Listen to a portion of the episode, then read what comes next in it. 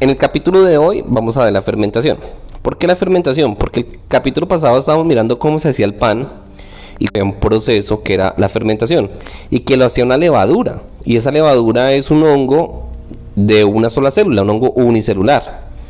Entonces ese honguito allá iba a consumir, en este caso la glucosa que venía del almidón de la harina y aparte de consumir esa glucosa, pues él iba a botar dos sustancias como de desecho. Él iba a sacar su energía, lógicamente, paso come y iba a botar CO2 y alcohol. Y decíamos que ese CO2 y alcohol, si lo logramos mantener dentro de la masa, pues lo que hacíamos era que eso le generaba aromas al pan, sabor al pan. Ahora lo que me interesa a mí es entender mejor el proceso, cómo es. Pero entenderlo a nivel mental, no como tanto a nivel técnico, sino como que ustedes realmente entiendan qué indica ese proceso. Y yo les voy a poner un ejemplo. Imagínense que usted, ¿cierto? Es un carro. O imagínense un carro en este momento ya lo tiene, lo está visualizando un carro. Ahora ese carro que usted está visualizando allá necesita gasolina para moverse.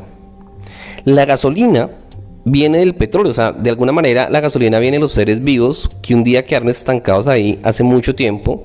En ese sentido, la gasolina es un componente orgánico, un compuesto orgánico. Si usted se pregunta cómo llegó la gasolina una vez, pues imagínense que un montón de árboles y animales se quedaron atrapados en la tierra por millones de años y por el calor del planeta Tierra y por la presión del planeta Tierra, pues formó petróleo. O sea que el petróleo está formado de seres vivos y seres vivos tienen moléculas orgánicas, ¿cómo así? O sea, las moléculas de los seres vivos son moléculas altamente energéticas porque tienen como esa relación de enlaces químicos que le generan mucha energía. Cuando yo rompo un enlace químico, eso genera mucha energía. Por eso es cuando yo, de alguna manera, yo rompo la gasolina, pues yo genero energía para mover el carro, para mover el vehículo.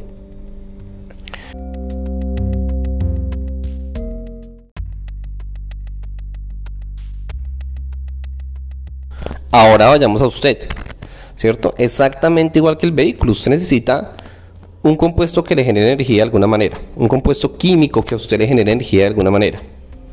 El rompimiento de ese compuesto químico, de los enlaces de ese compuesto químico, pues va a generar la energía que usted necesita para poder moverse.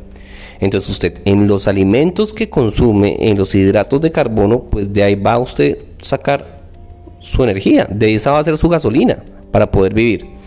Ahora lo que va a pasar acá es que va a haber un lugar en su cuerpo que tiene que transformarla. ¿Cierto? De hecho, van a haber dos lugares en su cuerpo que van a lograr transformar esa azúcar.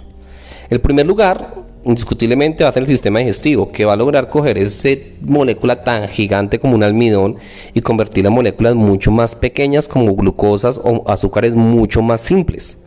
Por el intestino delgado, eso va a pasar a su sangre y su sangre obviamente va a pasar a todas las células del cuerpo porque las células están en su cuerpo y cada una de sus células merece y tiene derecho a un poco de alimento porque por eso está trabajando en equipo para usted como ser humano entonces cada una de ellas merece un poco de alimento ahora ese alimento qué pasa con esa glucosa como molécula cuando llega si la molécula llega por la sangre a cada una de las células, lo que va a pasar es que al entrar, al ingresar directamente a la célula, lo que va a pasar ahí, convertir en dos, se va a partir por la mitad.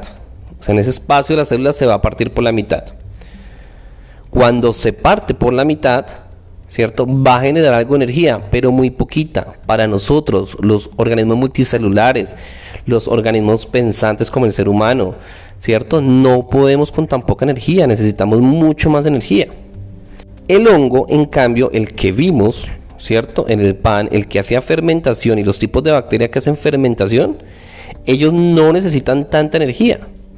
Por eso ellos sobrevivir de alguna manera con esa poca energía del rompimiento.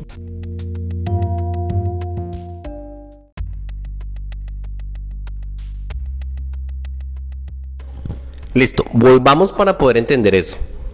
Entonces, quedamos en que los seres que son unicelulares, pequeños, no necesitan tanta energía y nosotros, los seres que somos multicelulares, mucho más desarrollados, pues nuestras células necesitan una mayor cantidad de energía. Entonces, en ambos casos la energía proviene del mismo lado, de lo que generaron algún día las plantas o, el nutriente que se consuma. En este caso, pues digamos que hidratos de carbono, en el caso por el pan que hemos hecho la clase pasada. En este caso, pues digamos que viene del trigo y es un almidón que es una molécula grande. En el caso de nuestro cuerpo, cuando ingresa a nuestro cuerpo, la vamos a romper. Para eso existe nuestro sistema digestivo. Y después de romperla lo que va a pasar es que en el intestino delgado, en el montón de tripas que tenemos, van a pasar hacia la sangre. Y en la sangre van a pasar solo moléculas muy pequeñas, o sea, no la molécula grandota del almidón, sino moléculas mucho más pequeñas que van a pasar por la sangre. Esas moléculas van a ir a cada una de las células. Pero apenas entra la célula, apenas entra esa célula, lo que va a pasar es que se va a romper la molécula, se va a romper esa molécula en dos. Un proceso que se le llama glucólisis. El rompimiento de esa molécula va a generar energía. Para algunas especies, sin necesidad de oxígeno, le sirve. Eso se llama fermentación. El producto de eso es CO2, en algunos casos alcohol y en otros casos ácido láctico, dependiendo, digamos, la especie. En el caso, por ejemplo, nosotros es ácido láctico. En el caso de algunas especies, como por ejemplo la que vimos en la clase pasada o la que por ejemplo hace la cerveza, pues es alcohol, que es el resultado final y todas botan CO2. En capítulos adelante vamos a ver cómo se hace el whisky y vamos a ver cómo se hace el vino. Entonces digamos que ahí podemos, podemos visualizar más procesos de fermentación porque es que es una parte muy importante y la voy a ir trabajando todo eh, en los episodios hasta que nos quede muy claro qué es ese proceso de la fermentación.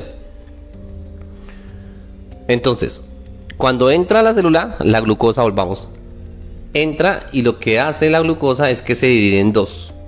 En el momento de que se divide en dos, ¿cierto? Va a generar algo energía que para algunas especies dijimos le sirve, pero para nosotros no. ¿Qué pasa con nosotros?